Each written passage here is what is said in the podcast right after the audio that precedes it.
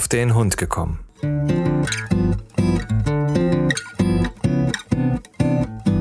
Ein Podcast, auch über Hunde.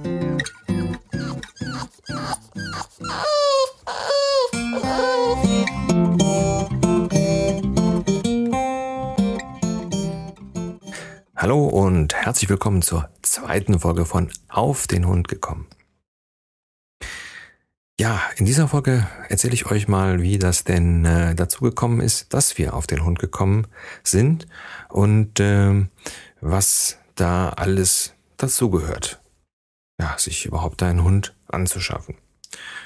Von Hause aus sind wir sehr tierlieb. Also bei uns zu Hause, bei meinen Eltern gab es also immer eine Katze. Und äh, seit meine Frau und ich zusammen sind, und das ist auch schon eine ganz schön lange Zeit, haben wir also immer Katzen gehabt.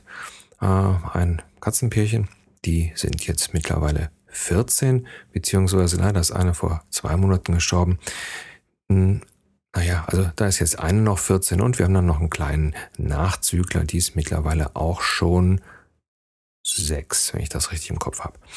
Ja, im, von daher tierlieb, ja. Ich hatte dann so als hm, Hobby mal eine ganze Zeit lang eine Schlangenzucht also jetzt nichts mit gefährlichen Schlangen und giftig, giftig oder so, sondern äh, eine Kornhatterzucht beziehungsweise ein Zuchtpärchen ähm, mit äh, sogenannten Cream Cycles. Das sind also Kornhattern, die so gelblich-rötlich sind, also sehr schöne Farben haben. Ja, das äh, haben wir oder habe ich dann letztes Jahr, nachdem wir dann also den Henry ja schon hatten, dann auch äh, äh, dran gegeben, habe das Glück gehabt, die Schlangen zu sehr netten, schlangenkundigen Leuten geben zu können und äh, habe dann also das ganze Equipment, was man dann hat, so an Terrarien und Brutapparaten und so weiter und habe das alles ähm, ganz gut wieder veräußern können. So. Ja, also, wie kam es jetzt dazu, dass wir auf den Hund gekommen sind? Hm, wenn man einen Hund haben möchte, muss man auch Zeit haben. Und äh, wenn man normal arbeitet, hat man das in der Regel nicht. So, und äh, da ich ja da so eine Einstellung habe, dass ich sage, wenn ich ein Tier habe, dann muss ich dem auch gerecht werden. Und äh, Hunde sind Rudeltiere. Und wenn die dann den ganzen Tag alleine sind, das kann nicht gut sein. Und äh, deswegen haben wir diesen Gedanken mit dem Hund immer, ja, immer wieder verworfen. Seit äh, zwei Jahren ähm, ist es jetzt so, dass ich zu Hause bin die meiste Zeit und äh, wir also das realisieren könnten. Entscheidend war dann letztendlich der 50. Geburtstag, wo meine Frau sagte, das ist ein Traum von dir, dann lass uns den doch jetzt erfüllen. Gut. Also, wir hatten uns entschieden, einen Hund anzuschaffen. Welcher sollte es jetzt sein? Das ist eine ganz schwierige Frage und äh, wenn ich mich also jetzt mittlerweile so als jemand, der mittlerweile so ein bisschen Hundeerfahrung hat, umschaue, dann muss ich sagen, ich glaube, viele Leute kaufen einfach den falschen Hund. Ja, der Herr Röther sagt zwar immer, ja, die Männer wollen den mit dem dicken Kopf, wo auch so ein bisschen was dran ist, kommt aber später zu. Ähm, aber ähm, ich sehe das hier bei uns in der Gegend immer mal wieder. Da läuft dann eine ältere Dame mit einem Windhund. Ja, wo ich so sage, boah, das ist ein Hund, der muss bewegt werden und das kann die ältere Dame gar nicht leisten. Ja, also in dem Fall ist das kein alter Windhund, sondern ein junger. Hm? Also, wo so manchmal, ähm, ich glaube, ja, so ein bisschen die Sorgfalt fehlt, sich einfach mit der ganzen Sache auseinanderzusetzen ähm, und zu gucken, was, was will ich äh, für einen Hund haben und was kann ich dem Hund auch bieten. Ja, was kann ich dem erfüllen, so dass sein Leben auch äh, ja, zufriedenstellend ist? Wir haben also das große Glück gehabt, dass wir da eine hundekundige Bekannte ähm, haben, deren Kindern also äh, in einem Hundeverein sind und äh, Agility betreiben und so weiter. Also die sich da richtig gut auskennen. Und äh, ja, die hat mich dann mal so ein bisschen in die Zange genommen und hat dann gesagt, ja, was willst du denn mit dem Hund? Was erwartest du von dem Hund und so weiter. Und ähm, zugegebenerweise ähm, mag ich französische Bulldoggen. Also ich mag diese Knautschgesichter einfach. Aber in dem Gespräch mit der der Bekannten, hat sich einfach herausgestellt, das ist nicht so wirklich der richtige Hund für mich, weil ich wollte schon, dass der Hund mich bewegt. Ja, also das, äh, ja, wie soll man das sagen? ja, ich, dass der Hund so ein bisschen was wie ein Personal, wie ein Personal Trainer ist und mich einfach auch dazu bringt, mich einfach viel zu bewegen und so weiter. Und da sind natürlich dann äh, französische Bulldoggen überhaupt nicht das Richtige. Zumal äh, natürlich, wenn die dann älter werden, äh, dann werden die auch so richtig lahm. So, und äh, dann äh, war es einfach so, dass die Bekannte sagte, hör mal, dann schaut euch doch mal bei den anderen Doggenarten, also Bulldoggenarten um. Es gibt dann so Continental Bulldogs und so weiter und Old English Bulldogs, aber das sind alles größere Hunde. Und ganz ehrlich, ähm, da habe ich gedacht, na, wenn du dir direkt so einen großen Hund anschaffst, nicht, dass du da mal überfordert bist. Ähm, Im Nachhinein glaube ich, da das ein ganz äh, guter Schritt. Ich meine, heute würde ich wahrscheinlich auch einen großen Hund nehmen, aber ähm, zum damaligen Zeitpunkt äh, mit dem, was man alles nicht weiß, äh, war das, glaube ich, ganz gut. So. Und da sagte die Bekannte, ja, dann äh, gibt es da noch diese Boston Terrier. Das ist eine Rasse, die gibt es in drei Gewichtsklassen. Also die gibt es sehr klein und eben dann bis 11 Kilo ungefähr, 11, 12 Kilo und circa 40 Zentimeter äh, Höhe. Ähm, das sind äh, Hunde, die so ein ja, Aussehen haben wie Bulldoggen und äh, die aber sehr agil sind, gut Luft kriegen durch die Nase, also die auch schon wieder eine bisschen längere Nase haben und die äh, intelligent sind.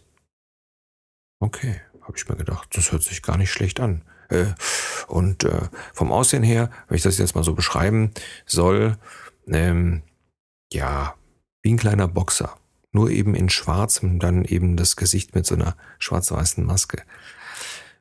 Ja, so. Und äh, dank Amazon und dem Internet habe ich mich dann so mal richtig mächtig schlau gemacht, habe mir ein paar Bücher gekauft, bin dann in so ein paar Foren gegangen, es gibt ein Boston Terrier Forum und so und habe mir das mal alles so durchgelesen und habe mir so gesagt, ja, das hört sich gut an, die Größe ist in Ordnung, also damit kommen wir auf jeden Fall zurecht.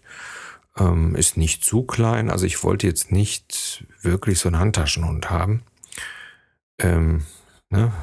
wie Martin Rütter sagt, der Hund muss einen dicken Kopf haben. Und auf jeden Fall, ja, also Boston Terrier, das sollte es sein, passt ja gut und gut.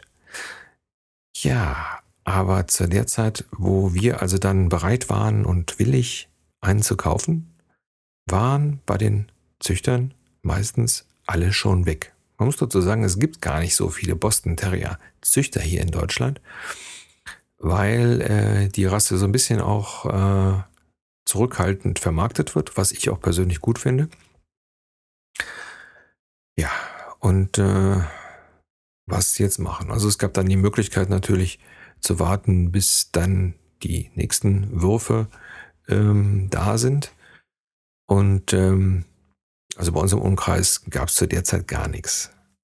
Ja, und ich bin dann durch durchs Internet halt äh, auf eine junge Frau gekommen, die einen Wurf hatte, den ersten Wurf, den sogenannten A-Wurf, in der Nähe von Osnabrück. Die aber nicht den ja, Züchtern angeschlossen ist, also diesem Zuchtverband, der dann für die Reinheit der Rasse und so weiter äh, sorgt. Und die das auch nicht kann, weil der Vater von Henry, der Henry Senior, weil der aus den USA kam, also wirklich aus den USA, und ähm, eine andere Farbe hatte als äh, der Standard Boston Terrier. Also der alte Henry hatte ein bisschen zu viel weiß und ganz wenig schwarz. Naja, also dann haben wir uns so überlegt, ist das jetzt wichtig, dass das ein reiner Rassehund ist oder ist es wichtig, dass der Hund so vom Charakter her gut ist, dass er gesund ist und so weiter. Ja. Naja, das war uns halt wichtiger. Und dann haben wir mit der jungen Dame einen Termin vereinbart, haben uns ins Auto gesetzt und sind dann nach Osnabrück gefahren. Das Schöne war, ähm, dass wir da einen ganzen Nachmittag verbracht haben und ähm, auch ein Familienhaus mit den äh, ganzen Hunden, also praktisch dem Elternpaar und den, ich glaube, zur damaligen Zeit waren noch vier von den Welpen da, wobei, äh, oder fünf, wobei also nur noch zwei frei waren. Naja, wir haben also dann einen sehr netten Nachmittag verbracht und haben uns die ganze Zeit mit den äh, Hunden gespielt, wobei mir es also äh, der Henry Senior angetan hatte, der, wie ich fand, für einen so kleinen Hund also eine sehr imposante Erscheinung war. Ne? Ne? Um bei Martin Rutter zu bleiben, also der hatte einen dicken Kopf und äh, war aber ein richtiges Kalb, also richtig so ein Schäfchen, ne? also total lieb und umgänglich und so weiter. Ähm, die Mutter, das war so ein kleines Fräsen. Ja, so nach der Devise, ich halte den Ball dahin, aber wenn du ihn nimmst, dann will ich ihn nicht hergeben. Äh, das hat unser Henry nämlich von seiner Mutter. Das macht er heute noch nicht. Ne? Also Bällchen hergeben und sowas kommt überhaupt nicht in die Tüte. Naja, auf jeden Fall haben wir uns dann äh, mit denen auch unterhalten und es war also für uns war das alles in Ordnung. Die Hunde wir, wir wurden da sehr liebevoll aufgezogen. Das Umfeld war in Ordnung. Also ähm, auch was was jetzt äh, die äh, medizinische Versorgung betraf und all diese Sachen. Wunderbar. So. Was sprach also dagegen, diesen Hund, den wir uns dann ausgeguckt haben, den Avalon, so hieß Henry nämlich früher, zu nehmen? Naja, wir wollten also nichts überstürzen und folglich haben wir dann gesagt, okay, wir finden das toll, sieht alles gut aus, wir überschlafen das noch naja, zugegeben, wir waren begeistert und haben dann auch schon den nächsten Tag, also nicht direkt sofort, sondern den nächsten Tag Bescheid gesagt und haben gesagt, okay, der Avalon, der soll es sein, der ist klasse, den würden wir gerne nehmen. Ähm, ja, zum Preis sage ich jetzt hier mal nichts, äh, ist aber nicht anders gewesen als bei den normalen Züchtern. Also Boston Terriern sind also keine preiswerten Hunde, muss man dazu sagen. Gut, war aber jetzt ähm, nicht das Thema. Das wussten wir schon von vor, also von vornherein, dass das also nicht so ganz günstig wird. Aber egal. Also, ja, Wochenende später haben den kleinen Mann dann abgeholt und äh, ja, dann, äh, wir hatten schon vorher so einige Sachen äh, geholt, ist natürlich klar, so Körbchen und dann äh, äh, Spielzeug und äh, so eine Welpenkiste, damit er praktisch dann neben mir schlafen kann, beziehungsweise ich dann äh, so ein bisschen auf ihn aufpassen kann. Das hatten wir schon alles besorgt. Und äh, ja, wir haben ihn dann abgeholt, haben dann die Papiere gekriegt. Also der hat schon dann einen Stammbaum, zwar einen amerikanischen, aber äh, Papiere gekriegt. Und ja, das Schöne an der ganzen Geschichte war, dass der Henry wahnsinnig kein Auto fährt. Also das war damals seine erste längere Autofahrt, also richtig lange, weil von Osnabrück bis nach Köln, das dauert schon ein bisschen. Und ähm, aber das war ganz prima. Ne? Also wir haben ihn dann, erst hatte ich ihn im Arm, aber da war er ein bisschen unruhig, aber dann haben wir ihn in so eine kleine Kiste gesetzt und dann sind wir dann mit dem kleinen Mann nach Hause gefahren. Ja.